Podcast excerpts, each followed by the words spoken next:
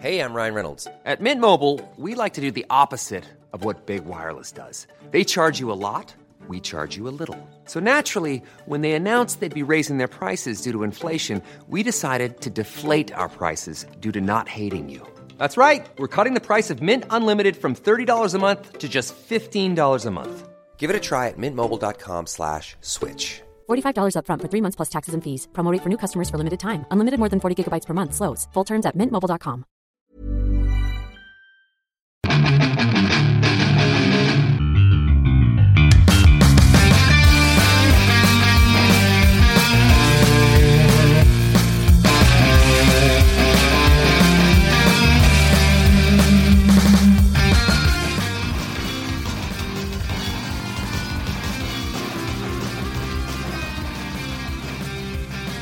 Bienvenidos a otro programa más de Fuera del Control en vivo y en directo desde la ciudad de, Monterrey para todo el mundo. Comenzamos con la música Street Fighter 2, soundtrack que está disponible aquí en nuestra plataforma favorita que es Spotify. Mi nombre es Memo García, mejor conocido como Memo Hierbas. Espero que se encuentre muy bien en su casa, cuidándose. Eh, aquella gente que es de México, pues bueno, los números siguen ahí incrementándose. Espero que estén bien con sus familias, sus familiares. eh, novio, novia, pareja, lo que quieran, el perro, cuídense bastante, la verdad. Si no es necesario que salgan, no salgan, no salgan, pidan todo a domicilio. Y si salen, cuídense bastante. Pero bueno, vamos a arrancar este programa que pues, no sabemos si va a tener información. La verdad, nunca sabemos qué es lo que va a tener. Eh, la verdad, nunca preparamos nada. Bueno, al menos yo nunca he preparado nada. El único que se prepara es nuestro amigo Rodo Wolf, que en estos momentos está preparando la última información, por lo cual no ha llegado. Digo, por eso no lo he presentado. Te recuerdo que puedes seguir en todas las redes sociales afuera del control, así como lo escuchas fuera del control, en lo que es Facebook, Twitter e Instagram. Recuerden que de vez en cuando por las noches el señor Megaman hace streams. Y bueno, un servidor también, Memo Hierbas con H con V. eh, así en todas mis redes sociales. Hago streams todos los días a partir de las 10 de la noche.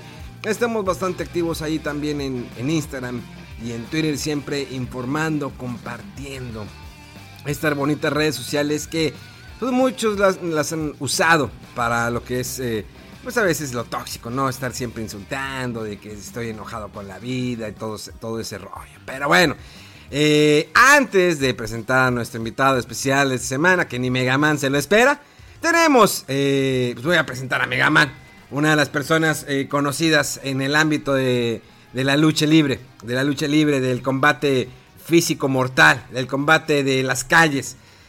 Una personalidad que llega desde el lejano oriente. ¡Yahoo! ¡Yahoo! Señor Megaman, ¿cómo ha estado? ¿Cómo has estado, mi buen Memo? Pues muchas gracias como siempre por esta introducción. Y claro, siempre bien contento de estar grabando y pues en espera de, de alguien especial que ahorita llega. Pero este, no, no, no me... ¿Cómo, eh, ¿cómo te puedo decir? Eh, ¿Invitado especial? ¿Eh? ¿Cómo? Invitado especial, así es, Megaman. Miren, esa persona, hace muchos años cuando comencé el proyecto de hablar de videojuegos en radio, que era bastante difícil porque nu- nunca creían en ese proyecto de que, ¿cómo videojuegos en radio, en radio comercial? Bueno, era radio cultural, que era cuando estaba estudiando en el TEC, junto con el, con el buen Megaman. Estábamos en diferentes carreras. Pero decidí eh, tomar eh, ese sueño de llevar un programa de videojuegos, porque yo veía Nintendo Manía, veía programas en televisión, y llevarlo a Frecuencia Tech 94.9 FM. Y era que todos los, todos los sábados, en punto a las 10, 10 y media de la mañana, a veces nos cambiaban el horario, era ya estamos en el programa de los nuevos en vivo y directo desde Frecuencia Tech 94.9 FM con toda la información de los videojuegos y demás. Así que vamos a arrancar este programa. Así es, todos los sábados hacíamos eso. Y de hecho, Megaman eh, estuvo durante una etapa. También el señor Rodolf estuvo en alguna etapa. El señor eh, Tanuki, que ya en paz descanse. Bueno, pues si acaso no, y te casas y la familia engordas y te pierdes, ¿no? Eh, también en algún momento su hermano Manolo Vázquez. Y luego, pues bueno, los vatos esos que se quisieron que, se quedaron con el programa, aquellos que pues, mejor ni los mencionamos, pero pues que hacen como siempre su lucha. Ya sabes, las envidias, ¿no, Megaman? De hecho, le mandamos a. No estamos hablando de envidias, pero le mandamos saludos a nuestra, eh, nuestros amigos de Enerware, que bueno, pues han bajado ahí de, de, puesto. eh, y suben y bajan y todo el rollo. Pero qué bueno que ahí se siguen manteniendo. Les mandamos siempre un grato eh, saludo. Y esperemos que pronto podamos hacer un crossover porque lo pide mucho la banda. Bueno, Ellos tienen exclusividad con Spotify. Yo ya quise invitar a alguno de esos em, conductores, pero pues no, no se dejó. No lo dejaron, no lo dejó su patrona, patrón, lo que sea. Pues bueno, intentamos, ¿no? Y no sé si eh, quería invitar a una, invitar a una persona que espero que pueda venir recurrentemente, de vez en cuando. Digo, sabe mucho de cómics y ahorita ya. Ya el hombre ya se casó, ya tiene familia. eh, ha estado por de gira mundial, ¿no? En cuestiones de, de, de cómics, todo eso eh, rollo. No sé si está ahí. A ver, di, di algo, di, ¿sí? No sé, no sé, yo creo que se, se mutió, se mutió. A ver, vamos a ver si... escuchas? ¿Sí me Ahí, escuchas ahí no? está, ahí está, ahí está. Señor, el señor Eduardo Anser, el señor de las mallas. ¿Cómo ha estado, mi estimado Lalo ¿Qué Anser? rollo, Memo? ¿Cómo andas? Excelente, esa es la actitud. Megaman no me creía que te habíamos conseguido. El señor de las mallas, después de tantos años. Mm, Señor Megaman, ¿cómo está?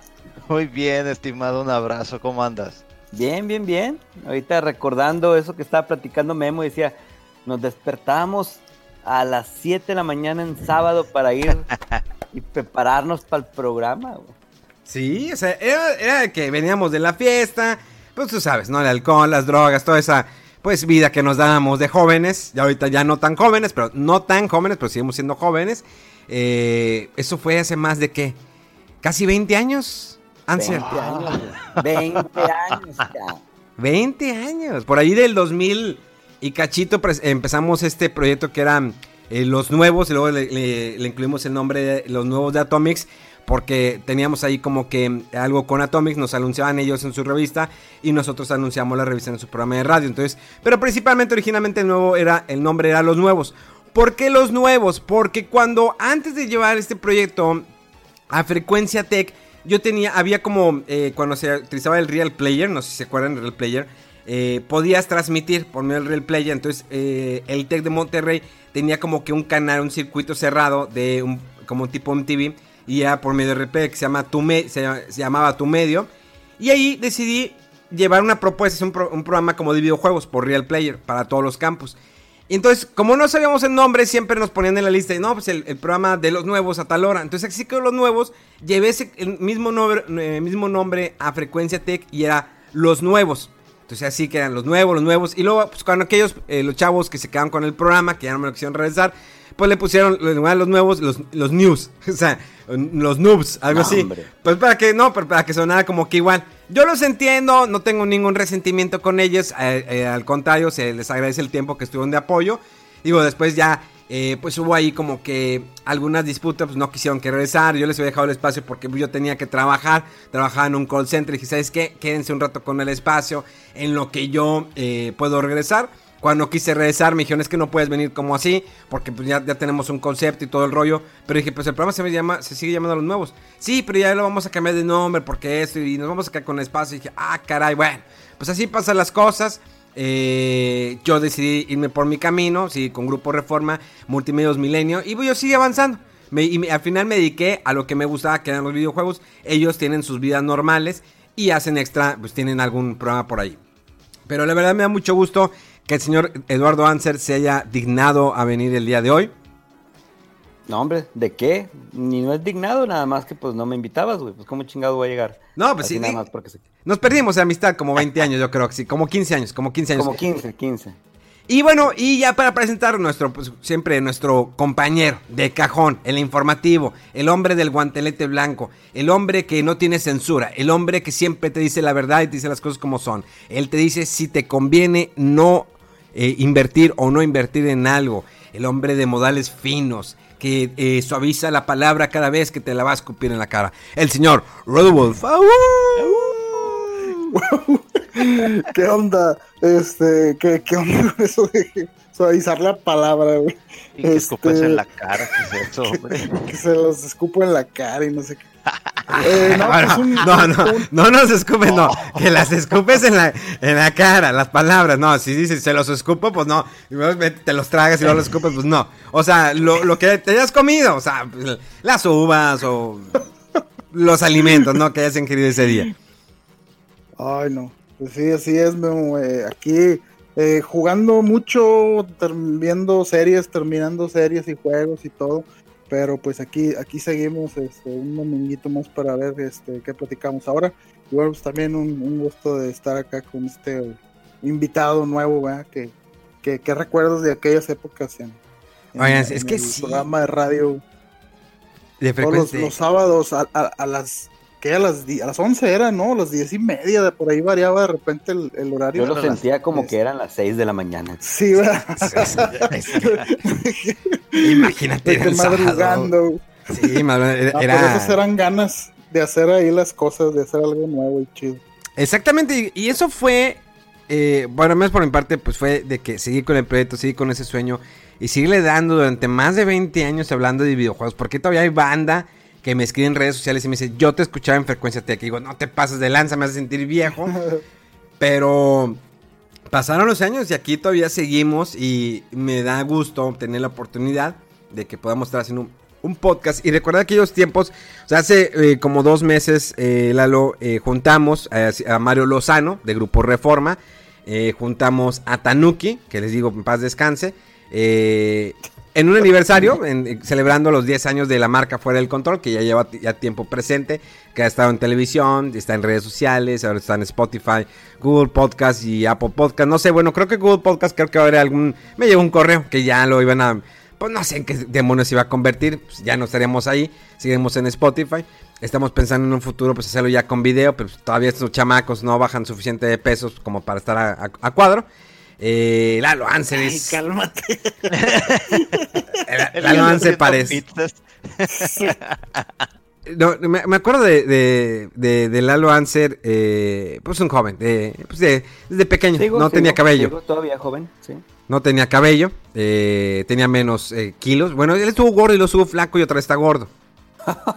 Pero pues es el papá. Es papá. Sí, ya tengo Eso derecho. quiere decir tengo que derecho, sí, eso quiere decir que afortunadamente hay abundancia. güey. Sí, yo, yo le doy que tengo derecho a 5 kilos por niño, güey. Entonces, Cu- cu- cu- ¿cuánto- cuánto- ¿Cuántos niños tienes? ¿Tienes uno o dos? dos, dos, dos, dos. Y son mujeres, güey, entonces está más cabrón. Fíjate, eh, ¿Puedo tienes malas una- palabras aquí? Sí, ¿verdad? Me imagino que sí, ya estaban echándoselas en la cara hace rato. eh, pues sí, yo casi nunca digo malas palabras, pero pues está bien. Este... Ah, ¿Tienes... ahora resulta. no dice malas palabras, pero bien soez y puro, este, ¿cómo se llama? ¿Doble sentido Eh, qué? Puras cosas doble sentido, sí, sí, sí. Hoy viene filoso el señor Rodowulf. Sí, te digo que te la suaviza, te la suaviza y luego te la avienta, ¿eh? No, sí. Así no- donde te descuides tantito, además escuchas el. Y, ¡Ay! What? Oh, ¡Qué fuerte! Eso. Oye, eh, Lalo, ¿qué has hecho de tu vida? ¿Qué he hecho de mi vida? Sí, ¿qué has hecho de tu vida? Pues mira, en... Yo desde recuerdo- que nos dejamos de ver, güey. Yo creo que me recuerdo eh, muchos, ah, bueno, tal vez no muchos sepan, pero bueno, él había lanzado un cómic que se llama La Tierra que cubre. Un cómic que le costó la casa, vendió la casa, vendió su carro, vendió a su novia, eh, vendió juguetes, figuras, cómics, vendió un chingo de cosas ese vato. Todo, todo apostó por ese cómic de La Tierra que cubre, junto con el... Pues también estaba ahí partícipe, ¿no? Este rojo, con R-O-H-O, que no sabemos, creo que está en Ciudad Victoria, algo así. Bueno, siempre estaba en Ciudad Victoria. Ahora y, se llama rampante. Se hace, se hace llamar rampante. y fue toda una, una etapa, ¿no? Todo ese apostar por ese sueño del cómic La Tierra que cubre, ¿no? Correcto. Correcto, y fíjate que aunque no fue el éxito que yo hubiera querido en aquel entonces, se me abrieron puertas. Se me abrieron puertas y de ahí me fui a vivir a Guadalajara un ratote. Ahí conocí grandes amigos como René Córdoba y Jorge Suárez y varias gente que, que empezamos a hacer cómics allá. Luego fui a hacer uno que se llamaba República Lucha, que también fueron 3, 4, 5 cómics los que hicimos. Y, y luego se me dio la oportunidad de entrar al mundo de la animación. Ahí en Guadalajara, una de las personas que, que eran compañeros se llama Carlos Gutiérrez, que él es el líder de un estudio que se llama Metacube. Ahí fuimos a Guadalajara y estuvimos haciendo unos cortometrajes para, para el bicentenario de la independencia y de la revolución. Y empezamos a... La idea era entrenar gente para que en México hubiera raza que supiera animar. Entonces se trajo a muchos an- animadores de Estados Unidos, de Canadá, y hubo cursos para entrenar a la raza y luego hicimos 52 cortometrajes. Eh, obviamente están, con el debido respeto a todo, pues estaban feos, güey, ¿no? Pues de principiantes, ¿no? Eh, todos estábamos principiantes, no sabíamos qué hacer. Y luego se nos dio la oportunidad de hacer ese mismo proyecto, de entrenar gente, pero en el área de videojuegos. Eh, se, entrenó, se trajo también raza, empezó a entrenarse gente en Maya, en 3D Max, en programación. Y empezamos a hacer un... eh, los, los de Jalisco son medios... Querían hacer un videojuego de un charro, güey, ¿no? Clásico. Un pinche charro acá con pistolas y la chingada. Tequila y lo Tequila, sí, había un agave que era un pulpo, pero de agave y la chingada. Estaba medio raro. Al final, igual, güey, pasó el mismo pedo que con la animación. Pues era nuestro primer intento, fracasó. La programación fue un desmadre. La programación es un desmadre, güey, neta. Y Sí. eventualmente ese bajó de escala y se convirtió en el juego del chavo. ¿No? Sabes, hace rato salió un, un videojuego de, para el Nintendo Wii, que era el Chavo el 8. Ah, sí. Chavo Carno, Bueno, algo así. El chavo Sí, Carlos. e- ese se convirtió en, en ese. Uy, Y... Pero bueno, entonces ahí estábamos en el mundo de animación y el, el chavo, el señor Carlos Gutiérrez, que el, que el director de Metacube, consiguió hacer su sueño de hacer una película, un largometraje que se llama Día de Muertos. Y como estamos ahí, se nos dio la oportunidad a toda la raza que estábamos desde el 2005, cabrón, ahí trabajando, pues de participar en él.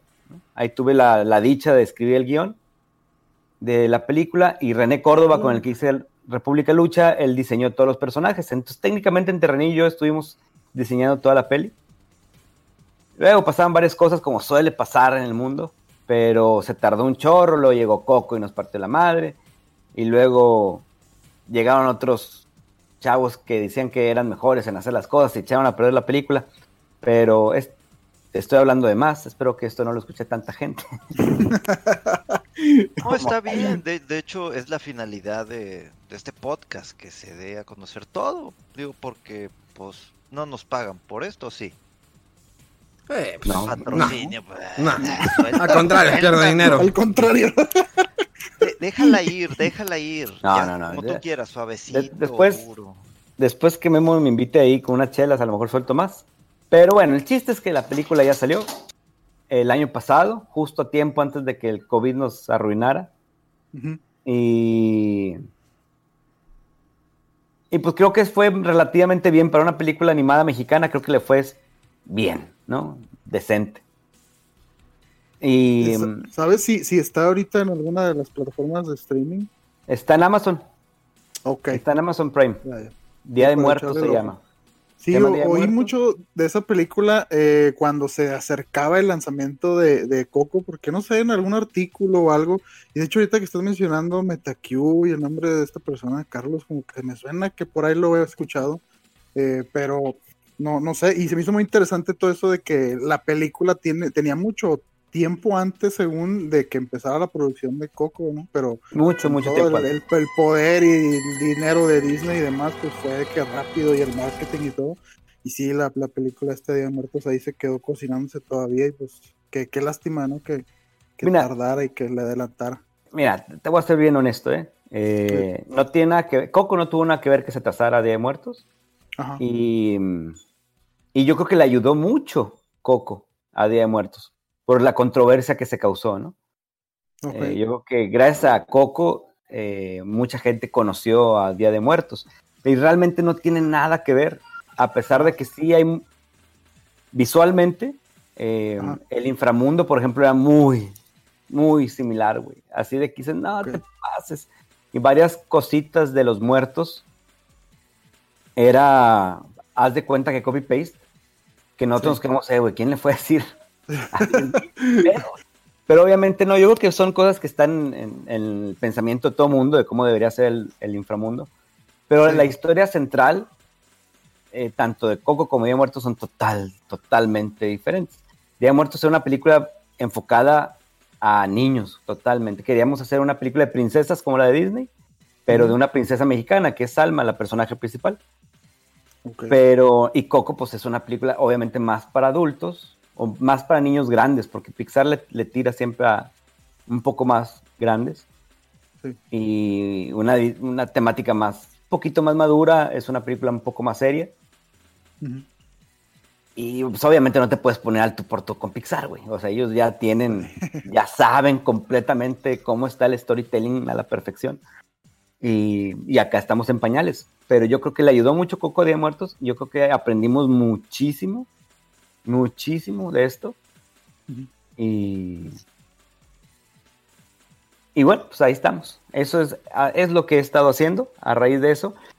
En el Inter, de que estábamos haciendo la película, obviamente el amor a los cómics que, que tenemos nunca se nos acabó. Y como dijo Memo al principio, todo empezó con La Tierra que Cubre, que era una, una historia prehispánica. Pues ese, esa his- historia la re- rescatamos del suelo y empezamos a crear una que se llama Aztlán. Es una novela gráfica que sacamos en el 2017, basada en la leyenda de los cinco soles, y estamos bien orgullosos, ¿no? Bien, bien, bien, bien orgullosos de- del cómic, porque es algo que nos encanta, es una fantasía épica, pero en lugar de ser medieval, pues es mesoamericana, ¿no? En lugar de estar viendo chainmails y espadas y escudos de metal, pues estamos viendo cómo se vestían antes, ¿no? Y el macahuitl eh, y todo el arsenal mexicano, pero sin sacrificar la historia, ¿no? La idea es eh, que es una historia súper, súper, súper épica, pero ya me fui. ¿Qué más, Memo? ¿Cómo estás tú? No, no, adelante, su espacio, Todo aprovecha. está bien. Si me dan oportunidad, ya aquí estoy viendo lo de Amazon y aquí dice Día de Muertos, ¿no? 2019, 94 minutos. Yo estoy buscando los créditos, en, en- yo ya puse la película, estoy buscando el crédito de Eduardo Anse. ¿Dónde sale tu crédito, Eduardo? Ahí está, luego, luego en guionistas. eh, Sí, dice que escribió la historia, más vale que lo hayan puesto. Porque en IMDB no sale, ¿por qué no sale en, en, en, en- en- ¿cómo se llama? IMDB. Ahí está, búsqueme en IMDb, ahí estoy. A ver, porque estaba viendo, eh, a ver si Full Cast Crew, aquí estoy viendo, a ver. Eh, o sea, los créditos dice, es- el director Luis Al, Alcoriza, ¿no? No, esa no es, te estás equivocando película. ¿Sí? Así como, compadre.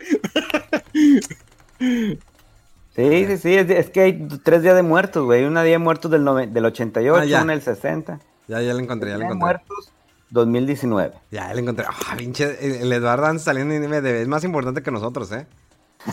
No es cierto, no mames. O sea, viene aquí toda tu, eh, eh, tú- ¿Esa biografía tú la pues, subiste o la subieron los de IMDB o qué onda? Los de Día de Muertos, cuando salió Día de Muertos, abrieron eh, el IMDB y luego ya lo administré yo. ¿Y por qué no subes una foto? Pues sale, pon ahí tu No, foto o algo. ¿Por qué no, güey? Es que tienes que hacerlo. ¿Qué fue lo que te expliqué? ¿Qué fue lo que te expliqué? Diesel. De todas maneras, ¿qué fue lo que te expliqué? Tienes que que la gente reconozca tu trabajo, que, se- que sepa, ah, él es Eduardo Anser, él estuvo involucrado en eso. Ah, esas son las redes sociales de, de- de Eduardo Anser. Porque déjeme decirle, lo voy a decir, pues sabe que Lalo no va a querer, pero pues la, eh, el señor Eduardo se me quedó atrás en las redes sociales.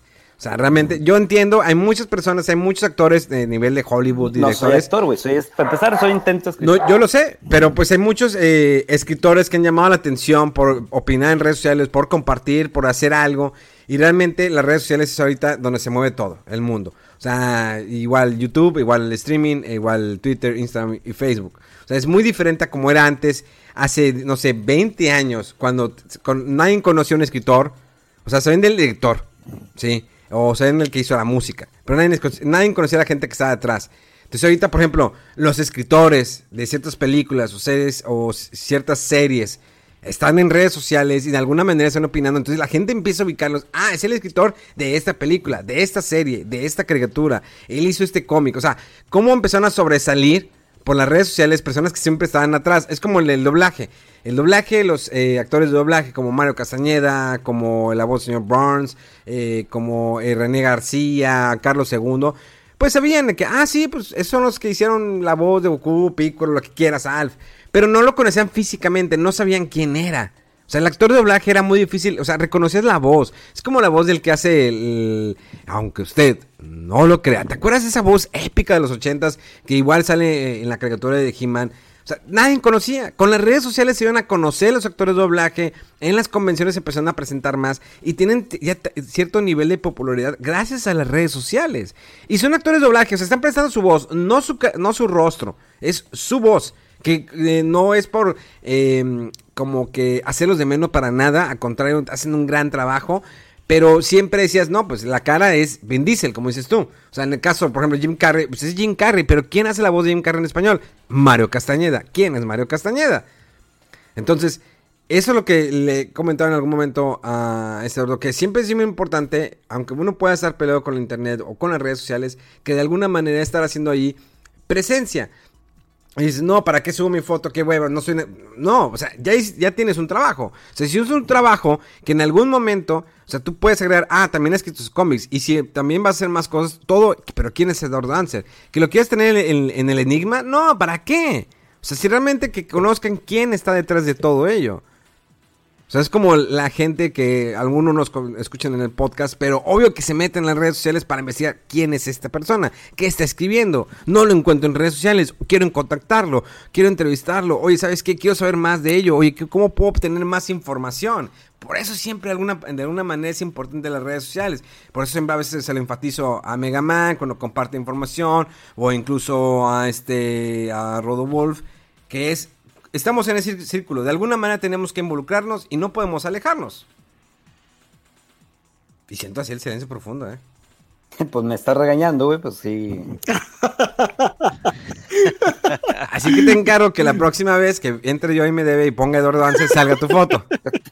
Porque dice que eres escritor, productor y director. Entonces yo realmente quiero. No, eso yo no lo puse, güey. Realmente no soy. ¿Cómo voy a ser productor? Pues ahí dice. Ahí dice eso, güey. Ahí dice eso. Lo estoy viendo en este momento. Para que la banda vea.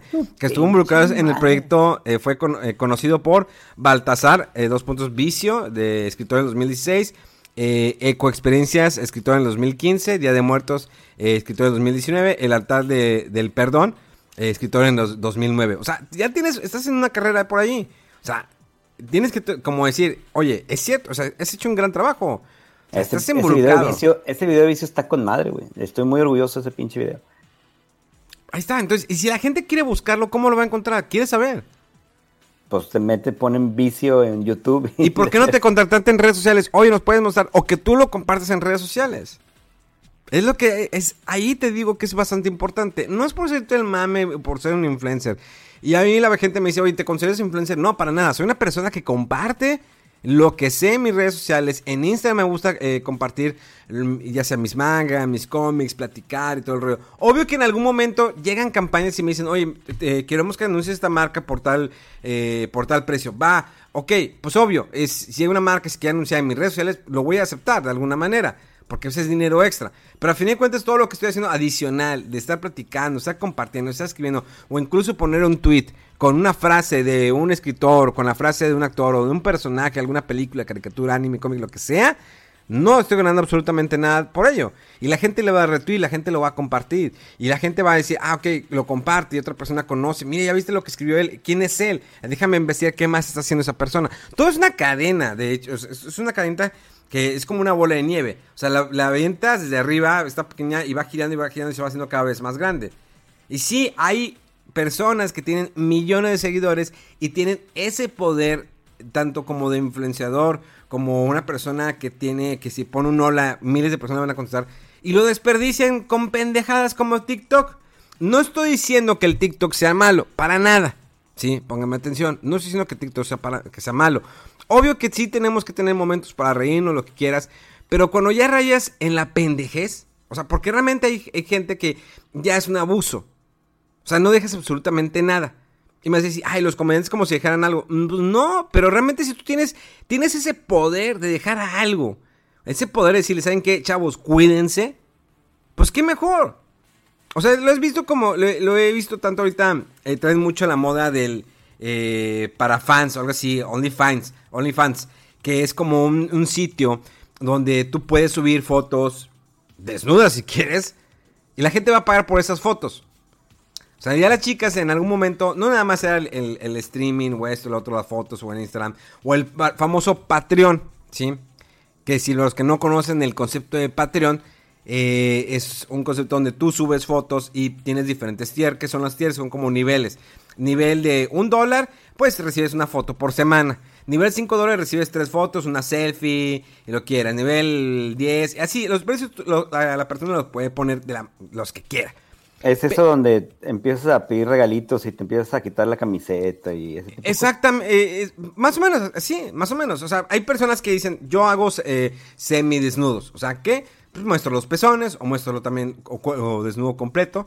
Sí, hay chicas que lo hacen de manera profesional, hay chicas que lo hacen por abusar de que quieren más dinero, hay personas que lo hacen por trabajo, o sea, hay una diversidad impresionante en Patreon. De hecho, hay programas de radio, hay programas de videojuegos que he visto, sí, por no nombrar, Sí, es lo, es lo que te iba a decir, que, que no nada más es de, de- de- de exponerse o así. Sí. Hay, hay podcasts, hay video podcasts, hay blogs, hay documentales que son financiados por, por Patreon y es un modelo de negocio interesante para Es- sostener este como esfuerzos eh, un poco más individuales o de empresas pequeñas, de, de, de cosas así un poco nicho. Exacto. Yo, yo, la, la banda me ha dicho, ¿por qué no haces un Patreon de fuera del control? Sí, lo hice en algún momento, lo hice, pero no lo quise arrancar. Como que es, eh, el Patreon es, le doy contenido exclusivo a cierta banda y a otra banda no. No se me hace chido eso. Definitivamente no se me hace chido eso. Eh, sé que conozco algunos que tienen programas de videojuegos y lo hacen. Y que, ah, lo tienen primero los Patreones y esto. No estoy diciendo que haga las cosas por gratis. Obvio que no. ¿Sí? Pero simplemente, a menos fuera de control, yo prefiero, yo estoy poniendo la lana para que el podcast esté siempre arriba, que esté en Spotify, que esté en Apple Podcast. Eh, yo mismo lo edito, yo mismo lo hago. Ese es el servicio. Lo que hago en streaming es diferente que la gente quiera ser colaborador, que quiera dar, eh, donar estrellas, que estrellas es igual a dinero. Y siempre le digo a la banda, lo que donan en mis streams en Facebook es parte, va en lo que es el pagar el host de, de fuera del control. Eh, para que se mantenga, para que esté arriba, para que esté en Spotify, lo quieras. Todo estoy de alguna manera haciendo para que tengas el mejor contenido. Pero nunca me gusta hacer de que es que ellos lo van a tener primero que ustedes. No sé, no me gusta ese modelo. No estoy diciendo que esté mal, simplemente no me gusta que alguien tenga primero control. Pues no, pues es que todos quieren verlo. Sí, que todos van a quererlo ver gratis. Hay unos que no pueden pagar, hay otros que no quieren pagar, hay otros que sí apagan- pagan por apoyar. Y gracias a la gente que todos los que están involucrados en cada uno de mis streams, sí, está muy chido eso porque es una comunidad que cada vez va creciendo y van metiendo lana. Por eso es importante. Ah, Lalo, que tengas tus redes sociales, que en el próximo programa que estés digas, ya tengo mi Instagram, ya tengo mi Facebook, ya tengo mi Twitter, ya actualicé mi foto en IMDB. Es súper importante. Y el pack. Va, va, voy a hacer mi pack. El pack. Pero bueno, ya no lo estaremos. Vámonos con las noticias, señor. Eh, al rato seguimos platicando más de tu novela eh, gráfica, que nos va a platicar un poquito sobre lo que, lo que traen eh, entre manos. Y pues bueno, nos vamos con las noticias del señor Old Wolf. ¡Au! Au. Eh, bueno, eh, pues hay unas poquitas, pero sustanciosas. Eh, la vez, la vez pasada, eh, creo que justo después de que grabamos el podcast, se a conocer la noticia del retraso de Halo Infinite. Eh, no sé qué piensan, ya ven que andábamos, sobre todo Mega, diciendo que para qué las consolas y que todo estaba muy apresurado. Y pues esta, esta, esta noticia del retraso de Halo Infinite, eh, pues es como que un indicio, ¿no? Al respecto. Pues fíjate, yo, yo me reí, pero no me reí en tono burlón, así como que, ah, ja, ja, ja, idiota". No, me reí de que, pues es que se veía venir. O sea, Sí. ¿qué es, lo, qué es lo que te viene diciendo Xbox desde que va a lanzar la nueva consola? Que vas a tener la máquina más poderosa y los gráficos, gráficos, gráficos, es lo que más decían, Sí. gráficos y no sé cuántos miles teraflops y no sé qué, ta, bla, bla, bla, bla, bla. Y ves lo que te presentan con Halo Infinite. Dije, ah, ok, bueno, vamos a ver qué dice el gameplay. El gameplay está lentísimo y dices, esto no está terminado. Esto es un, es una beta de la beta de la beta. Entonces veo que lo retrasan y yo de que, pues es que iba a pasar, o sea, era lógico que tenía que pasar y más por lo que está pasando a nivel global. Entonces, Siento yo que al menos no era un, eh, no esperaba un juego de última generación con gráficos. Obvio, es que si vas a lanzar una consola con un Halo, pues obvio tiene que, que demostrar el poder gráfico. Sabemos que no puede haber un poder gráfico muy cañón en un juego que va a ser totalmente en línea, porque pues, obvio tiene que haber un cierto downgrade pues para agilizar ¿no? la información, sobre todo porque no es el mismo internet en, en todas partes. Ahora, aquí hay algo muy importante. Halo ya no es lo mismo. O sea, Halo, eh, el momento que lo dejó ir mucho en el olvido esta franquicia, calentándola con un teaser que decías, bueno, es la historia, la historia, y de repente me presentas esto. Pues obvio que muchos no esperaban, o sea, obvio que les gusta jugar un multiplayer, pero dices, pues quiero ver qué pasa con la historia, quiero continuar, quiero ser Master Chief. Porque mucho nos gusta ser Master Chief. O sea, John 117, lo que nos gusta, o sea, el, el personaje, eh, todo lo que representa eh, Master Chief. Y no lo vamos a tener de la manera que queremos. Se ve dura la situación, bastante interesante. Sabemos que Xbox de alguna manera, siempre pierde Xbox, pero pues tiene toda la lana del mundo. sí. Sí. Pero ahí va, ahí va con su modelo de negocio. Yo quisiera agregar, yo ya no quiero hablar de Halo Infinite, la verdad me, me da mucha tristeza. y sé que en algún momento eh, lo iba a tocar. Eh, yo sé que Eduardo ahorita está peleado con los videojuegos, pues no les videojuegos, es muy malo jugando. Eh, sola- no, qué. Él solamente jugaba juegos de Spider-Man y de Zelda.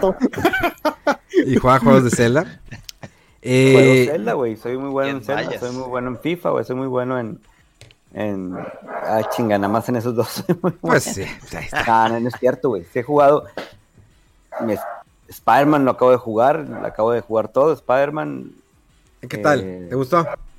Sí, güey. Muy, muy buena interpretación de videojuego, güey. La neta que me sorprendió bastante. A Sí. pesar de lo repetitivo que son los, los quests, los side quests son Sí. repetitivos a morir, Ah, güey. sí. Eh, no te cansas de estarte columpiando, que es lo que importa, ¿no? Es que creo que eso es lo que todos esperaban con un juego de Spider-Man, o sea, columpiarse.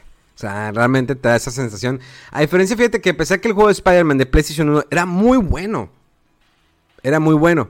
O sea, pensé que te puedes columpiar, digo, pero toda esa contaminación que está en la parte de abajo, pero era muy bueno. Y superar un juego de PlayStation 1 a veces es muy difícil porque, pues no se- solamente se trata de los, de los gráficos, sino el, El gameplay, ¿sí? el gameplay, exactamente. O sea, y en aquel entonces era un gameplay muy bueno. Ahorita lo juegas y dices, ah, está medio tieso, co- cosas, pero superar a veces un antecesor de, de esa envergadura como en el juego de Spider-Man de PlayStation 1, pues es bastante difícil. Y lo hizo este juego de Spider-Man exclusivo de PlayStation 4 y que ahora viene el de Miles Morales para PlayStation 5, que eh, pues yo siento que hubiera sido mejor, ah, mételo como DLC. Pero bueno, eh, hay algo muy interesante que me quería compartir con ustedes. Yo sé que es dentro de noticias de Ro- Rodowolf. Eh, creo que el modelo de negocio de Apple muchas veces se han quejado la, la banda.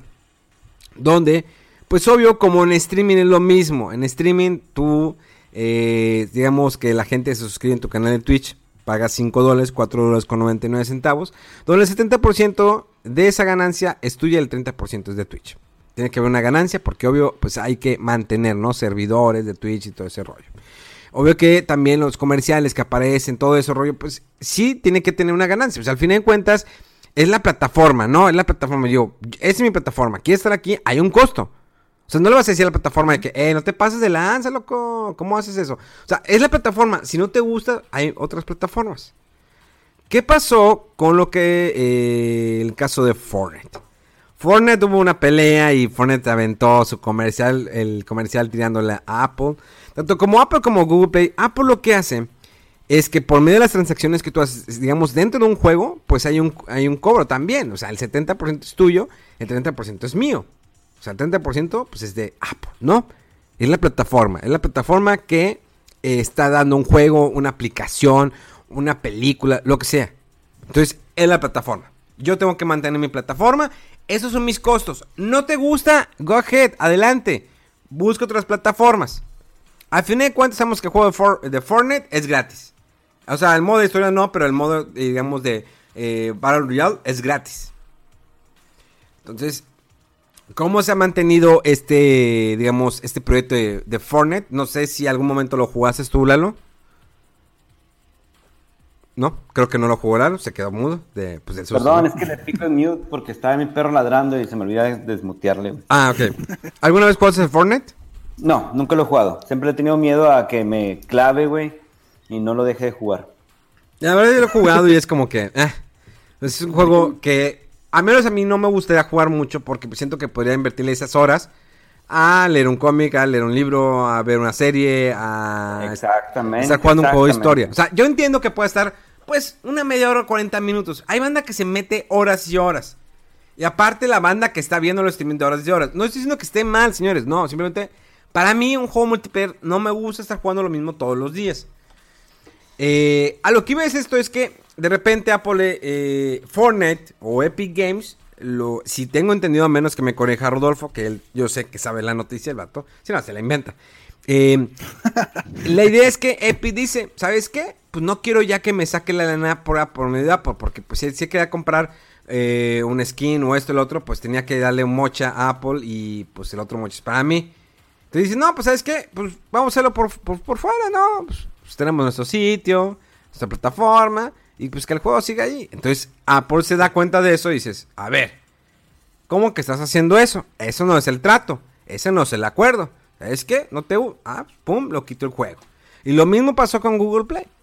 En la aplicación de los celulares de, de Android, también sucede lo mismo. Dijo Android, ah, chinga, chinga, ¿cómo? ¿Voy a perder dinero? O sea, y muchos van a decir, no, es que qué injusto Apple. No es que sea injusto, independientemente si Apple está nadando o ahogándose en dinero, lo que quieras. Es su plataforma, esas son sus reglas y es una plataforma de un imperio de celulares que tiene que son los iPhones. Se acabó. Punto final. Incluso igual Android. No es que esté, ah, es que estás a favor de Apple porque todos tus productos son de Apple, tu computadora es de Apple. No, no, no, no, no. Estoy a favor de una plataforma que te ofrece eso. Es como lo mismo que Twitch. ¿Cómo me voy a poner a decir a Twitch, oye, ¿por qué me quitas el 30, vato? Pues dame el 100. Y él me van a decir, no, mira, el trato es ese, compadre. O sea, yo te doy el, 70 y yo me quedo con el 30. Tú estás utilizando mi plataforma para streamear. Yo no te cobro por estar streameando en mi plataforma. Te estás gratis. Tú estás ahí, tú abriste tu cuenta. Nada más yo te voy a cobrar un moche por cada cosa. Los bits, por ejemplo, que son las donaciones en bits o en caso de Facebook, que son las estrellas, es enteramente el 100%. Pero ahora bien, ojo, obvio que hay una comisión que ellos le cobran al usuario cuando el usuario eh, compra estrellas o bits, lo que para donarle al streamer.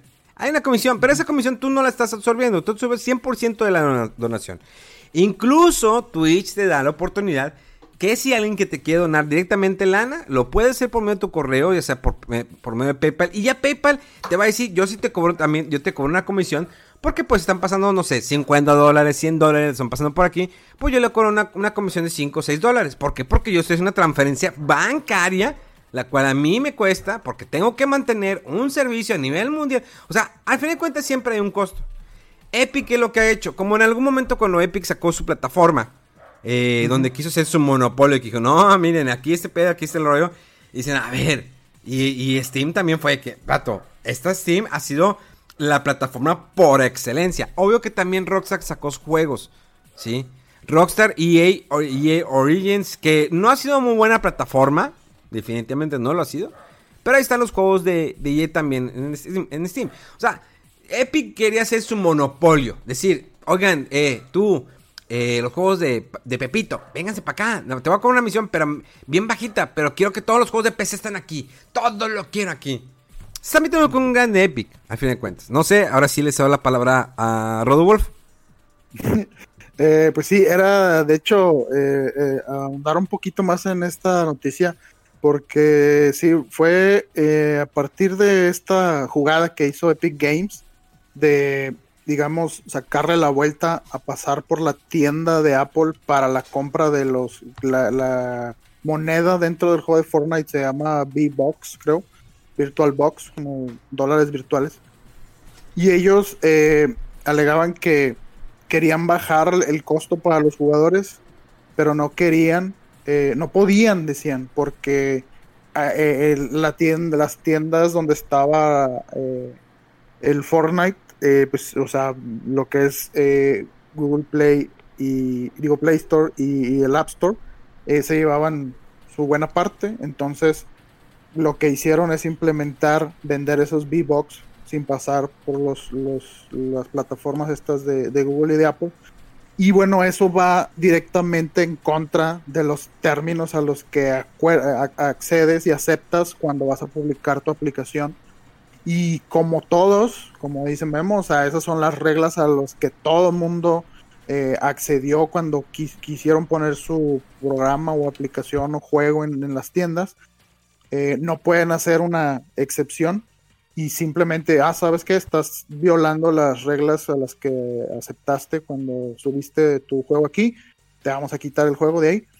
Y pues sí, yo creo que es un intento raro, un poco que desea aprovechar, ¿no? Del, del peso del comercio que genera eh, Fortnite, eh, como para hacer presión a Apple a que a lo mejor haga algunas excepciones, eh, también por el lado de, Google con la, Play Store, pero pues sí, o sea, como es una violación a los acuerdos, simplemente se retiraron las aplicaciones.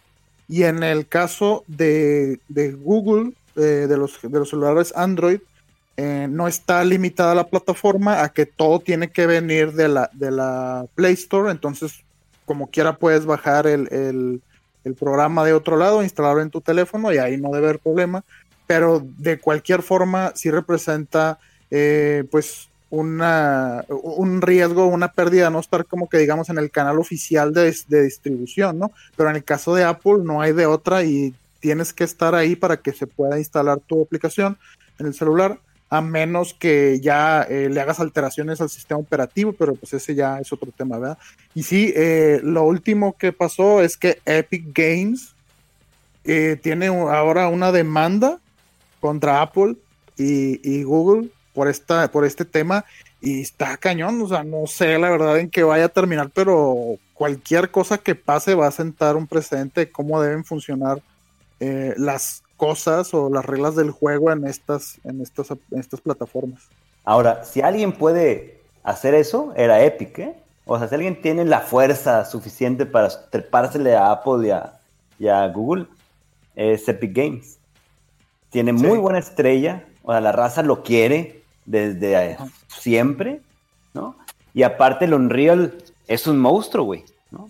El Unreal Engine eh, ahora con el Play 5 lo demostró, tiene una fuerza grandísima y con eso tiene a todos los desarrolladores de su lado, güey. O sea, el Unreal no cobra por usar el, Unreal, vamos. O sea, no, tienes que pagar licencia por desarrollar un juego con ellos. Solamente si lo publicas ya les das un, porcentaje. Entonces quiere decir que lo puedes empezar a hacer desde antes de, pagar, ¿no? Tú puedes desarrollar tu videojuego y si está bueno y lo sacas y, y, lo publicas, pues ya le das ahí un porcentaje. Pero si tienes de tu lado a todos los desarrolladores y tienes de tu lado a toda la raza que ama los juegos de Epic, que son, pues, son pesados, yo si fuera Apple sí, sí le temblaba un poco, ¿no? Pues que también... Sí, van a tener que analizar bien la situación. Eh, bueno, perdón, si quieres ampliar de esto, es que hay otra noticia relacionada eh, de Apple. Si quieres comentar lo que ibas a decir. Ah, sí, pues es que ¿quién es el que tiene el 40% de las acciones de Epic? Tencent. Entonces, también tiene apoyo de un monstruo atrás. ¿De quién, perdón, no, escuché? Tencent. No, pues. Entonces, si quieren hacerle ahí medio ruido, medio daño, etcétera, o, algo, o, como, como comentan, ¿no? De que, pues, dame, dame este, un descuentito, algo, porque pues soy Epic. Pero en donde aquí le falla Epic, hay otros Battle Royale que dicen, oye, yo quiero el puesto que, le quitaste a Fortnite. Yo acepto tus condiciones, pero pon mi juego ahí. Entonces, pues ahí también, eh, vaya, es una espada de doble filo, a ver cómo le sale. Eh, yo, yo, no, yo no estoy tan, tan emocionado por la noticia en el aspecto del juego, yo estoy más emocionado por el aspecto de los negocios de, cómo puede llegar a terminar esto. ¿Quién va a ceder? No creo que Apple ni Google vayan a ceder. O sea, me sigue pareciendo una guerra de, comercial, vaya, de Estados Unidos con China, pero ya llevado al mundo digital. Entonces, por eso me emociona. y Apple tiene mucho que perder si, si cede. Imagínate, pues todo el mundo va a querer hacer lo mismo. Sí, pero no sé, como que Hiring for your small business? If you're not looking for professionals on LinkedIn, you're looking in the wrong place. That's like looking for your car keys in a fish tank. LinkedIn helps you hire professionals you can't find anywhere else, even those who aren't actively searching for a new job but might be open to the perfect role. In a given month, over 70% of LinkedIn users don't even visit other leading job sites. So start looking in the right place. With LinkedIn, you can hire professionals like a professional. Post your free job on linkedin.com/people slash people today. No lo quiero ver en cuanto aspecto monetario de cuánto genera más Apple que genera Epic. Pero sí lo veo por ese aspecto de conflicto así de pues vamos a ver quién quién quién cede o vamos a ver quién tiene la razón. Pues digo, ya también está Facebook de ahí atrás apoyando a Epic y Spotify también está ahí de que, oye, pues entonces, por eso me emociona este tipo de noticias así de que va, pues quiero ver cómo termina esto, si llegan a algún acuerdo, si se enojan, este, ay, no, vete, fuchi, etcétera. Quiero ver esta novela, más que nada. Yo te puedo asegurar que Epic tiene eh, algo ya preparado, ¿eh, güey? Estos güeyes no se Sí. lanzaron a, a lo güey. Esos tienen Sí, un plan B ya que están a estar saboreando. Capaz Sí, que van a que- sacar su propio celular o algo así. Exactamente, digo, te- por lo mismo de- del, ap- del apoyo de quien está detrás de ellos. Y y inmediatamente cuando sacaron de que sí, aquí está este la demanda. Y yo, wow, órale, eso Ya está muy todo chido". preparado, ¿verdad? Sí, malditos. Sí, sí, sí. Mira, es que en algún momento cuando Epic Games hizo lo que, no sé, creo que fue el año pasado o el año antepasado con su nueva temporada, de tener todo en un limbo así, una pantalla en negro, yo dije, mis respetos. Eh, la verdad no soy un fan de, de su marca. O sea, fuera del Unreal, pues bueno, es el Unreal. Pero no soy fan de Fortnite. Pero lo que hizo es tener la atención a nivel mundial de lo que estaba pasando. Sí. O sea, fue un fenómeno que creo que no se va a repetir en un buen tiempo. Porque puso la atención de todo el mundo. O sea, no un PlayStation negro, no, no. Fortnite. ¿Qué está pasando? ¿Por qué la gente lleva horas viendo un punto blanco en la televisión? Es que Sí, no te pases es de lanza. Es, es un muy buen marketing que tienen y ya se ha vuelto fenómeno pop o cultural. O sea, ya sabemos que se han hecho conciertos virtuales de DJs dentro de Fortnite, se han visto películas de estreno, eh, personalidades eh, anuncian que van a estar ahí jugando con la, con la raza, con la gente. Entonces es un fenómeno ya esto de, de Fortnite, ya no es nada más de que el Battle Royale y ya, ya se hace como eh, un lugar donde hacer más eventos o donde reunirse, no es nada más el juego de Battle Royale de unos todos contra todos, ¿verdad? O sea, ya se volvió más que eso. Sí, eso es, eso es lo, lo interesante de este asunto y pues quiero ver cómo termina. Nada que la siguiente semana Apple lanza demanda y otro demanda y contrademanda. y- y Demandas final- contra demandas. Exacto, y al final de que, ay, somos amigos y ya. Vamos a... sí, pues vamos, vamos a ver en qué termina esto. Y bueno, la, la noticia un poco relacionada con esta situación de Apple otra vez. Eh, eh, Microsoft ha estado con su iniciativa de xCloud. Entonces, eh, hay una aplicación para Android y para Apple, para, para iOS, perdón, que pues te permite hacer el streaming de los videojuegos de Xbox para que los puedas jugar en tu celular. Entonces, eh, siempre se manejó como que estaban este, este programa en beta y las versiones de Android y de iOS, pues estaban ellos desarrollándola y la que iba un poco más adelante y de hecho ya se probó y no sé si está ya por lanzarse o se lanzó, fue la de Android. Y salió por ahí la noticia, creo, de un productor o alguien que está involucrado con, con todo esto del desarrollo de Xcloud, que dijo, no sé qué pase con la versión para iOS, pero lo que sé es que se venció el, el como el- la versión de prueba o la licencia que tenían ellos para desarrollar esta aplicación en iOS y nunca se lanzó, nunca se pudo lanzar.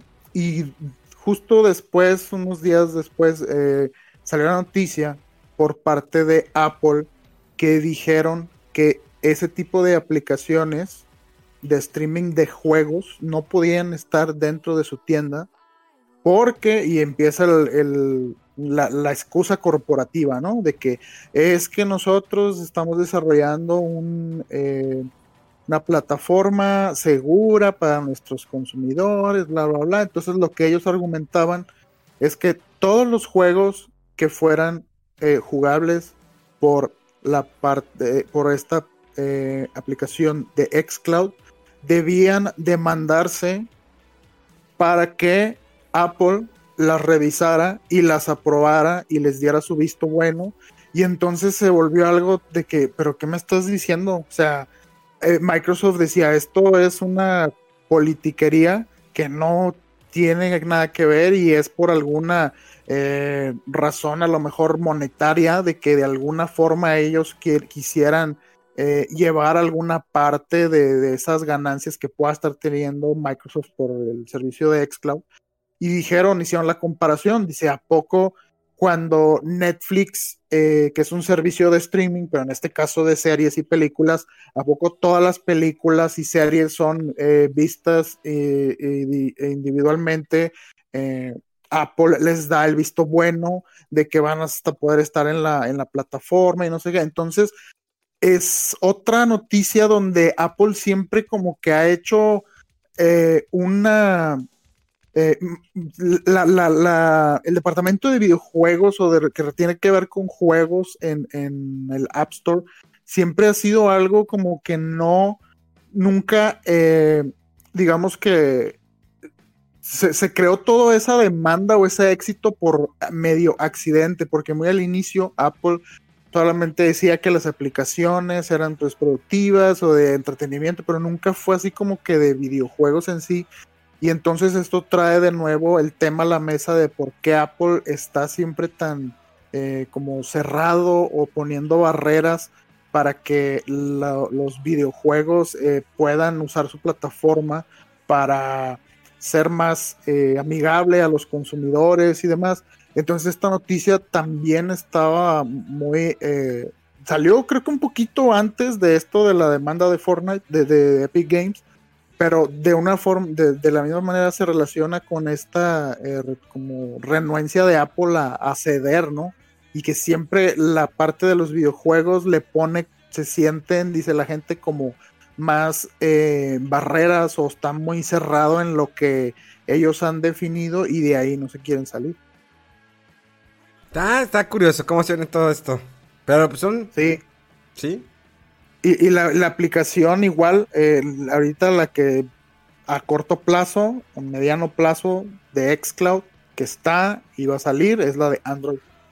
Y iOS no, no tiene ni, ni para cuándo ni nada. Entonces, quién sabe qué, vaya a pasar aquí con Apple, porque ya, o sea, de que por varios frentes, ¿no? Le estén eh, como de alguna manera dando a entender que tus políticas deben de ser un poco más flexibles o deben cambiar o no sé, pero pues a ver qué, se logra con todos estos eh, eh, demandas y artículos y novedades.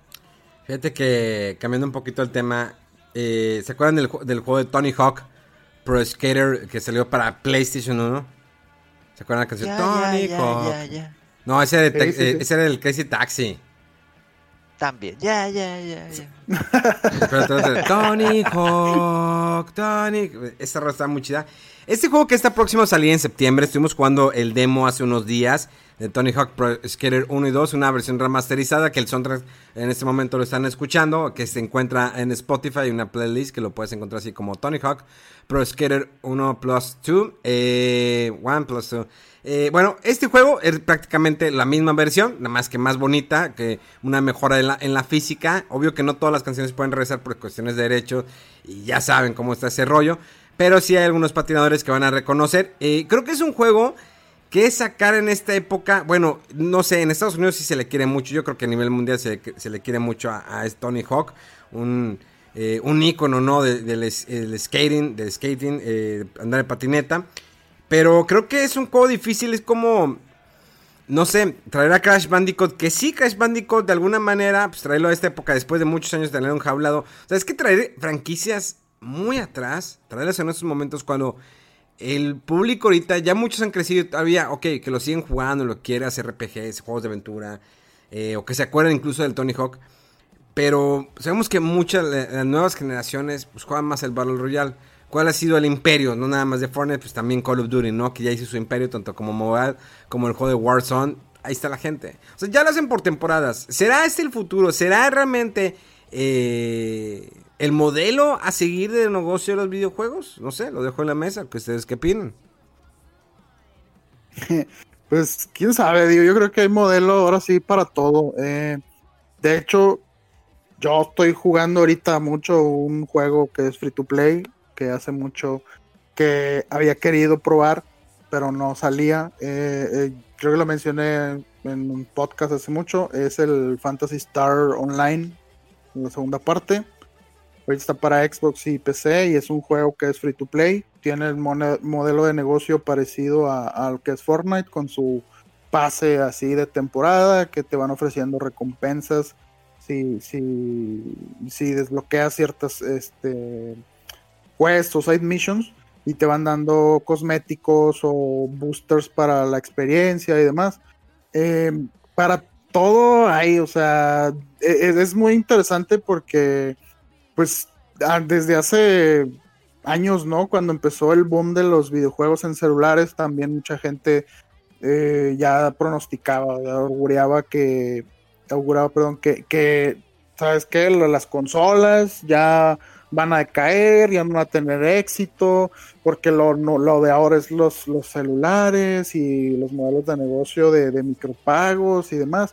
Y vemos eh, con el éxito que ha tenido Play 4, Switch, eh, e incluso hasta Xbox en un poco más moderadamente, que no es cierto, o sea, hay, hay para todos, o sea, el, el, el- el- mercado que antes eh, consumía videojuegos era un poco más estrecho, más específico, ¿no? Eh, y poco a poco se ha ido haciendo mucho más grande a- al, al- caso que ya no es nada más ciertos géneros. Siempre ha habido, por ejemplo, la gente que juega consolas y que es, lo único que juegan es el FIFA o el Madden o de repente el, el Call of Duty. Ahora hay gente que nada más juega Fortnite o gente que nada más juega PUBG o gente que nada más juega eh, juegos de, de un solo jugador con historia, como es en la mayoría del, caso de Memo. Eh, entonces, hay, hay los, los modelos de negocio se han ampliado y se han aumentado y pues eso se debe a la, la diversidad ya de los, de los mercados, ¿no? Ya no es nada más una sola forma de, de vender, de hacer negocio con un videojuego. No sé qué opine Lalo.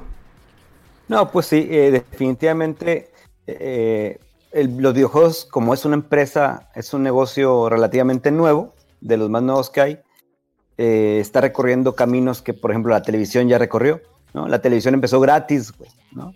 Y, te soltaba anuncios para eh, cotizar esa lana. Y eventualmente la tele empezó a ser de paga, y ahora tienes que pagar el stream, y el videojuego fue al revés, ¿no? Empezó cobrándote los juegos, y ahora, como dice el Rodo, pues eventualmente vas a, a, a tener gratis la información y nos van a salir los anuncios mientras estás jugando.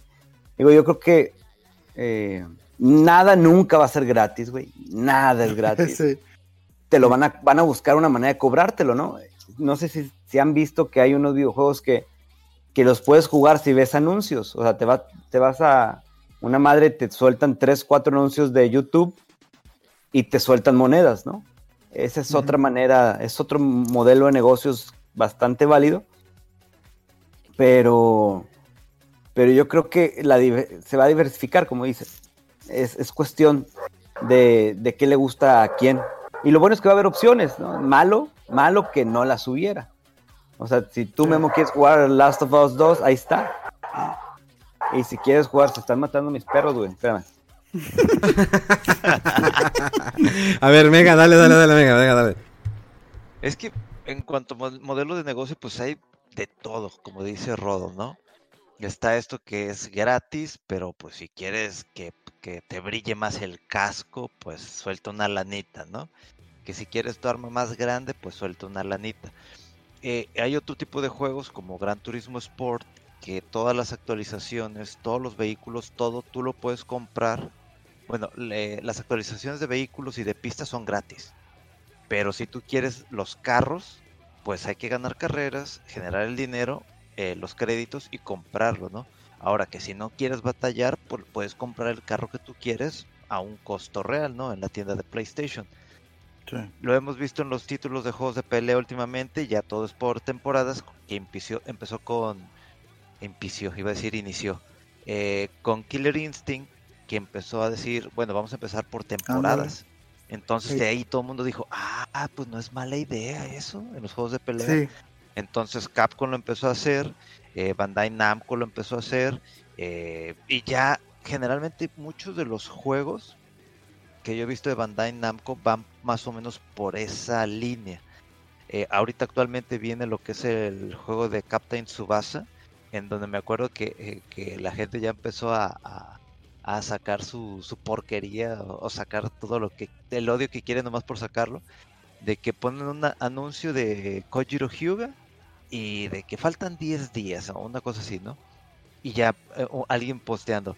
Y va a venir incompleto como el Dragon Ball Fighters porque si no, no. O sea, también hay que entender otra vez, señores, métanselo en la cabeza, que los videojuegos ya es un medio de entretenimiento de lujo, ¿sí? Es un lujo, ya, es un lujo desde hace varios años. Pues siempre, ¿no? Empezó siendo de lujo. o- sí. Digo, Siempre el lo han Atari sido. no. Pero ahora más, comprar. porque ya ahora quien, quien tiene esta capacidad monetaria de comprar estas cosas, pues son los que empezamos a jugar de chiquitos. Entonces, si antes era así como que, ah, ok, pues cualquier, no cualquier, digo, ya está, vamos ahí al, al magnate de Rodo que tenía Nintendo, Super Nintendo, Sega Genesis y luego el upgrade, etcétera. Pero ahora actualmente es, te vendo el juego y todo lo que viene en actualizaciones, ya sea personajes, escenarios, trajes, es un costo y lo que tú pagaste por 60 dólares puede que al final estés gastando hasta 300 dólares.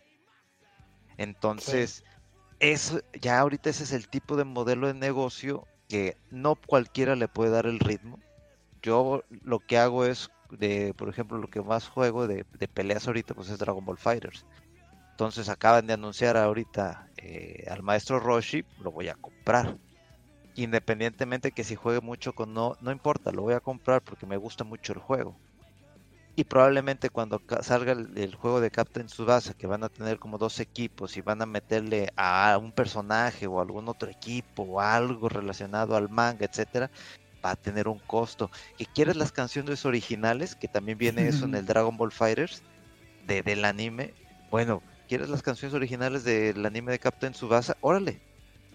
Por 20 dólares son tuyas. Ahí vas a comprarlo. Entonces, Eh, pero más vale que lo compres en Nintendo Switch, Mega Man, el de Capitán, el de Capitán Tsubasa. lo compré para Play 4. por Chingas a tu cola, güey.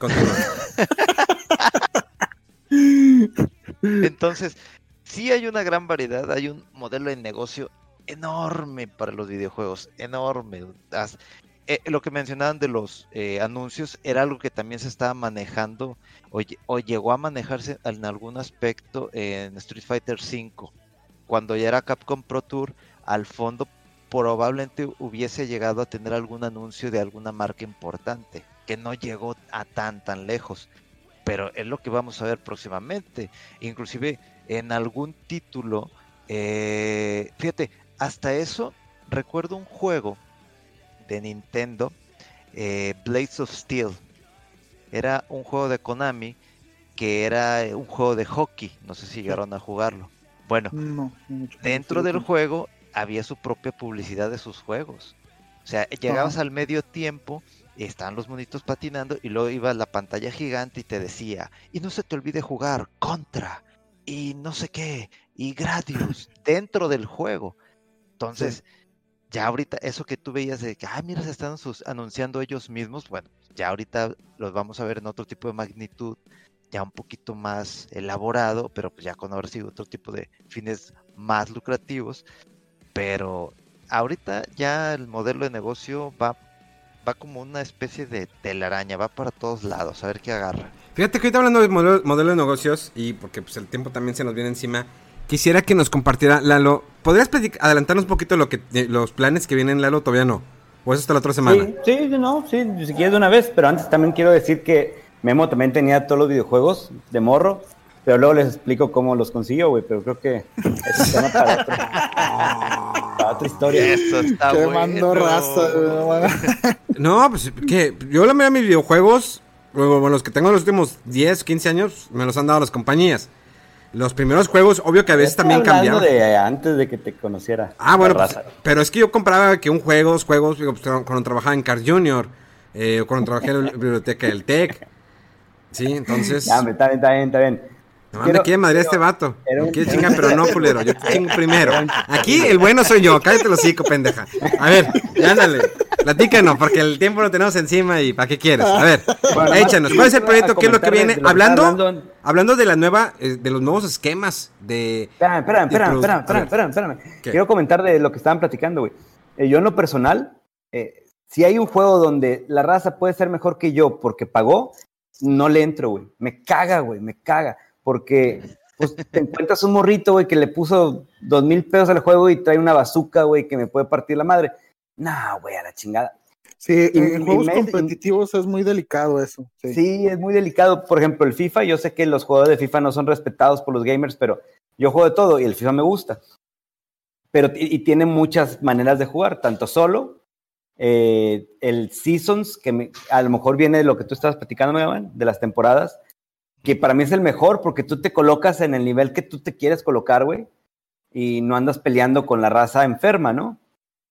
Pero también tiene uno que, que se llama el equipo, no me acuerdo, pero es de que armas tu equipo, El Ultimate Team. el Ultimate Team.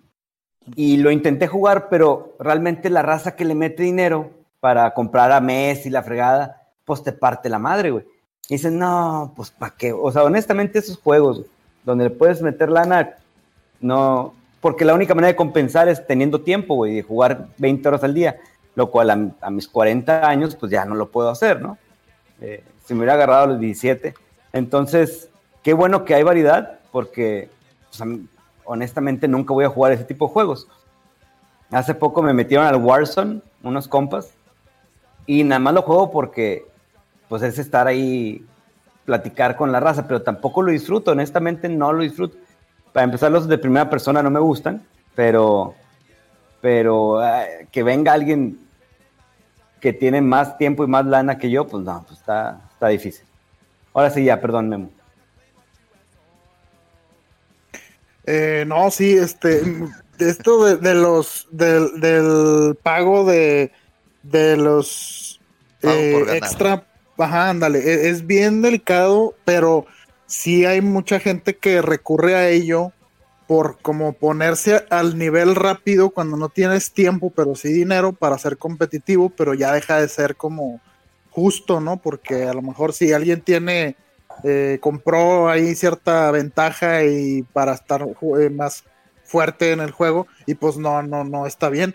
Eh, pero sí es bien interesante esto de los modelos de negocio porque sí, a lo mejor ahorita nos quejamos un poco de, por ejemplo, en los juegos de, peleas, ¿no? De que todo es por temporadas o que los personajes me los vendes eh, por separado y están caros, pero hay que recordar cuando se considera que estaba eh, la época dorada, a lo mejor de los videojuegos de pelea, que era Street Fighter 2 y el Mortal Kombat, cómo empezó a monetizar Capcom los juegos de Street Fighter del 2, que salió Street Fighter 2 al año, sabes que te saco el Champion Edition y a los nueve meses te saco el Hyper Fighting y a los no sé cuántos meses te saco y dices, oye, y cada vez salía ese juego y costaba 50 o 60 dólares, ¿no? Cada versión.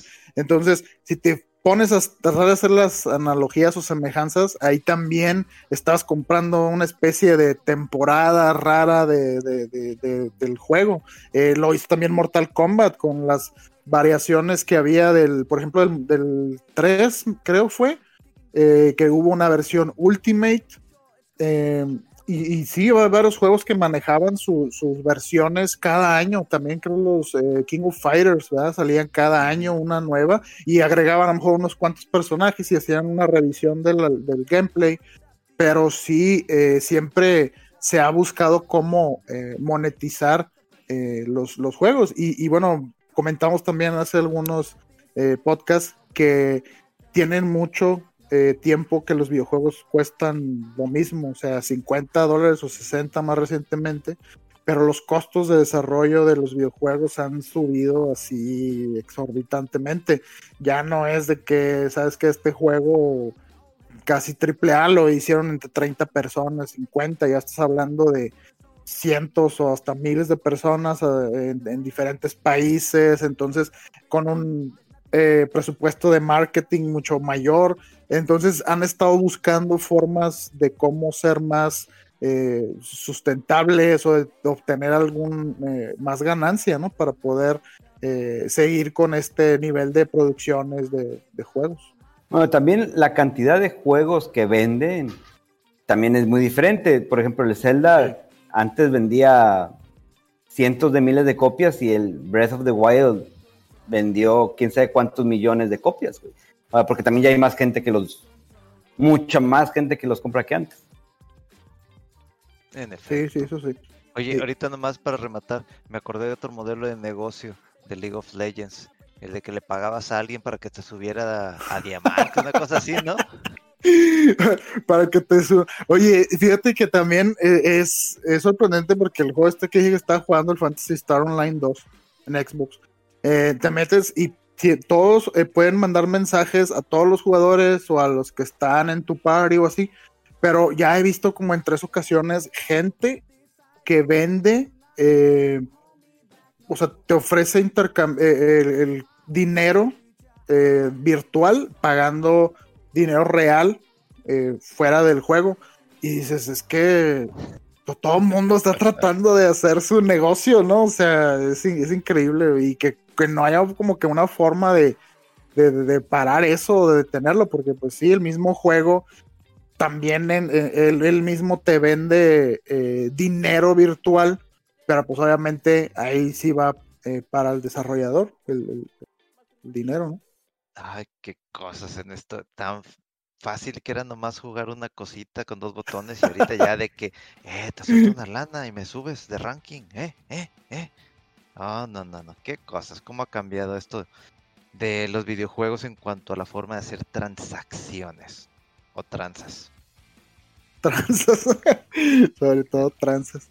Sí, eh, y, y bueno, y también, eh, aunque puede que se esté uno quejando, pero también es una forma interesante y a veces que te conviene un poco de expandir el juego eh, con contenido descargable de juegos como el The Last of Us primera parte, que tenía su contenido, su historia extra de Ellie, ¿no? eh, o del Mortal Kombat, el, último, el, el, el 11, eh, que tenía un modo historia y sí te venden personajes y demás, pero después te saco un paquete donde te amplío la historia con nuevos personajes y sí, o sea, ya no tienes que pagar, eh, digamos, un juego completo otra vez. Y bueno, eh, esto, algunas de estas prácticas pues, son pueden ser cuestionables, ¿no? Qué tan bien, qué tan mal, qué tan eh, carroñeros estén queriendo ver, pero si las implementan es porque funcionan y en el momento en que nosotros dejemos de consumir eso o que no permitamos eh, ciertas prácticas que nos parecen erróneas, eh, pues es donde ya van a dejar de hacer esas cosas, ¿no? Es que también depende, ¿no? Por ejemplo, el Zelda es un juego completo, completo, güey. O sea, no hay duda ni cuestión de que, de que es un juego redondito, ¿no? Y luego Sí. te- al año, no sé cuánto se tardaban en poner el, el paquete de donde te ampliaban la historia. Eh, y pues está bien, a mí se me hizo padre porque no te tienes que esperar otros 75 mil años que se le ocurra a Nintendo sacarla a continuación. Y, y- y, pues tú tienes más por un poquito de dinero extra. Pero como tú dices, si alguien lo hace, eh, así que bueno, voy a sacar el juego en tres cuartas partes y luego les vendo un cuarto, pues ahí sí es una mamada. Sí, sí, sí, nosotros, como dicen eh, los, los gringos, no hay que votar con la cartera. Si algo ya lo ves muy carroñero, muy abusivo, ¿sabes qué? No te lo voy a comprar. O, o te esperas a que baje de precio o compras nada más eh, por separado las cosas si quieres. Yo, yo de hecho, eh, no suelo eh, mucho comprar em, contenido descargable, al menos que sea un juego que realmente me guste así mucho, pero muchas veces, eh, así como el caso de Breath of the Wild, ¿no? Lo jugué y me gustó mucho la experiencia y veía el precio y veía eh, comentarios o reseñas de ese contenido adicional y nunca se me hizo como lo suficientemente fuerte o atractivo para comprarlo.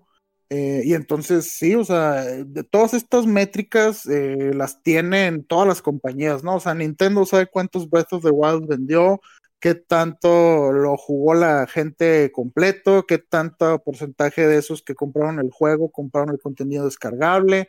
Entonces, eh, hay que ser, digamos, prudente con nuestras compras si es que eh, el factor económico para nosotros es un factor importante a, considerar, ¿no? Y no estar eh, dejando que, nos gane lo, lo, fanático, ¿no? Y a regañadientes, pero ahí va. O sea, si de plano es algo que, que condenas o que no te parece bien o te estás empezando a sentirte como que abusado, pues no, no compres eso, no, no, es, no, es, no es bueno y las compañías se van a dar cuenta de eso y o tienen que eh, bajarle de precio a ese contenido o para futuras entregas reconsiderar esas, estrategias.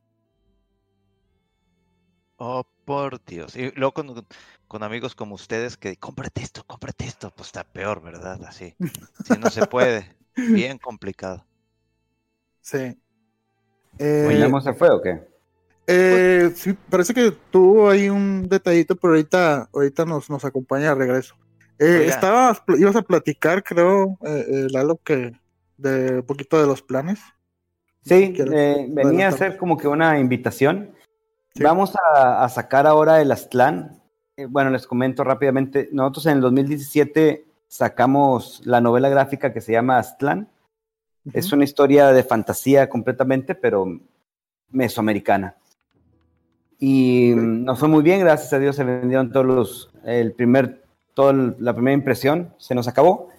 Y nos tardamos un ratito en sacar el 2, de hecho ya lo vamos a sacar en cinco días, inicia la preventa. Pero nos vamos a ver un poquito más ambiciosos. Queremos imprimir, eh, queremos volver a imprimir el 1 para todas aquellas personas que no lo alcanzaron a comprar. Lo queremos imprimir en español, en inglés, en francés y en náhuatl lo vamos a imprimir, ¿no?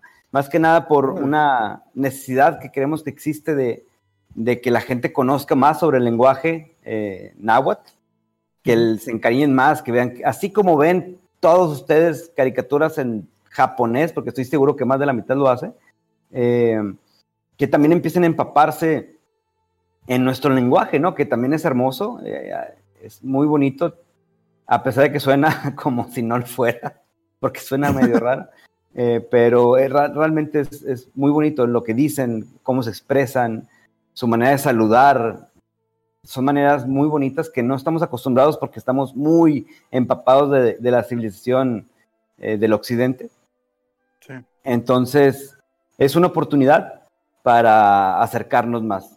Pero si de todos modos, si no lo quieren hacer, pues lo tenemos en español. Queremos conquistar el mercado americano, por eso también lo queremos vender en inglés y en francés, porque sabemos que a los franceses les encantan las novelas gráficas, ¿no? Y el formato de Aztlán no es tanto como un cómic americano de grapas, que se le conoce así, sino es más bien un formato pasta dura con formato europeo, que es un poquito más alto, y es lo que estamos sacando. Pero lo vamos a vender por Kickstarter. Si ubicas ¿Se ubican lo que es Kickstarter? Sí, claro. entonces vamos a, sacarlo ahí por varias razones. Eh, una de las más importantes es llegar al público que te estaba comentando, ¿no? Al americano, al francés, al europeo. Tratar de sacarlo de aquí de México, porque estamos convencidos que si lo sacamos y en el extranjero es un éxito, va a ser más fácil convencer a nuestros compatriotas que lo lean, ¿no?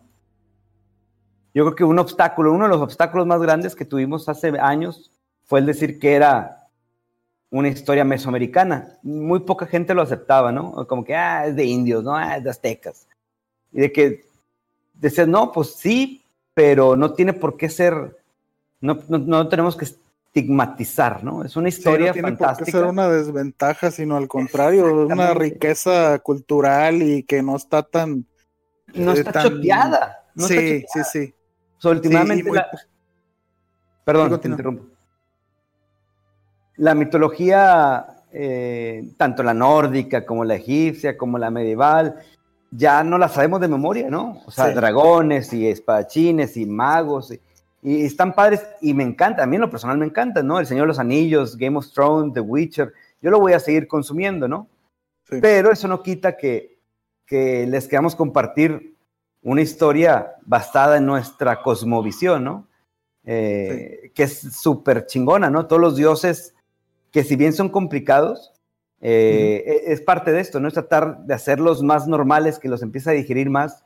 Obviamente en nuestra historia no hablamos de, de Quetzalcoatl ni de... Sí, sí, bueno, más bien, sí hablamos de ellos, pero no, no se llaman Quetzalcoatl ni se llaman Tlaloc. O sea, es el dios de la lluvia y es el dios del viento, para que empiece a ser un poquito más digerible, ¿no? Ok.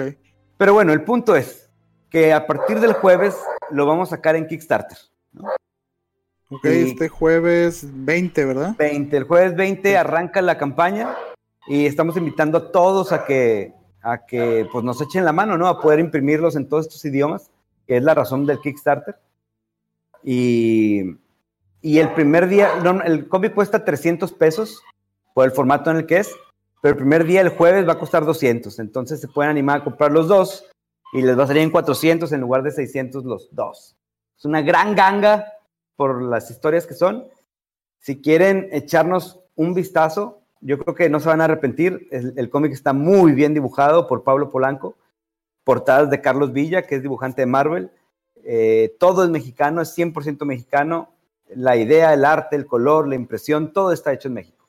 Entonces, eh, y muy orgullosamente les puedo decir que, que no tienen nada que pedirle a otros, a otros cómics de otras partes. ¿no? Pero no voy a seguirlo diciendo yo. Espero que sean jueces ustedes y se animen a, a comprarlo. ¿no?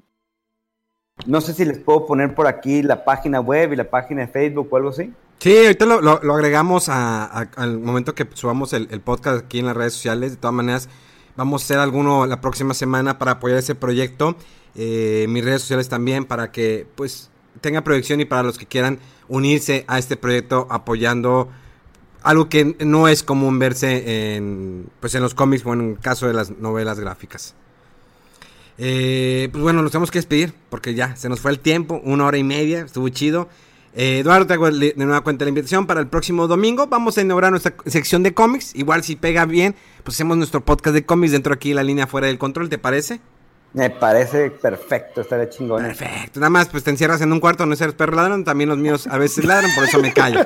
Pues a veces cagan Es el pal. Lo, que tengo que hacer es sacarlos a pasear antes, güey. Lo que quieres es que lo saque a pasear el cabrón. Entonces ahorita Ya, ya. Están reclamando, ¿no? me están reclamando, güey. No, no, no, está bien. Está bien, está bien. Ya- Así lo aplicamos. Pues ya saben, señores, eh, Lalo Anser, eh, las redes sociales ahorita que quieras eh, comentar para compartir para la gente que está escuchando. Claro que sí, es, Próximamente. es en Facebook, es facebook.com slash Aztlán Novela Gráfica. Y en la página web es, lo voy a decir en inglés, y si lo pronuncio mal, perdón, es legendofthefivesons.com. O sea, es el leyenda de los cinco soles.com. Perfecto. Fuera del control en todas las redes sociales, ya saben, Instagram, Twitter y Facebook. Rodo, Rodowolf, tus redes sociales. Así como el nickname Rodolf en Twitter más que nada. Por ahí este, algún otro con, que otro eh, comentario o clip de lo que ando ahí jugando o retuiteos de cosas que se me hacen interesantes. Y Megaman, hasta que está callado. Pues de Instagram bg.moreno, de eh, Twitter lo que es mega-fdc y de comentario adicional si tienen oportunidad, porque no sé cuándo vaya a estar o hasta cuándo esté disponible, jueguen el demo de Marvel's Avengers. El gameplay está muy chido, no me lo esperaba, así que denle una oportunidad. Perfecto, mis redes sociales es Memo Hierbas con. Muchas gracias por escucharnos cada lunes. Recuerden que el próximo jueves es Pláticas de Cuarentena. No sabemos cuál es el invitado de esta semana, pero eh, pues, vamos a darle ahí, compartir. La cosa es que sigamos, que somos más de 10 mil seguidores en Spotify. Gracias a toda la gente. Estamos en los eh, lugar 183 de lo más escuchado en México. En Spotify, lo cual es bastante bueno. Ahí vamos poco a poco escalando. Gracias por creer en este hermoso proyecto. Gracias a Eduardo Anser que estuvo con nosotros el día de hoy y que ya le hicimos la invitación para la siguiente semana. Y señores, nos escuchamos dentro de siete días aquí en Fuera del Control, en vivo y en directo de la ciudad de Monterrey, para todo el mundo. Vámonos con... No tengo nada de música preparada. ¡Vámonos!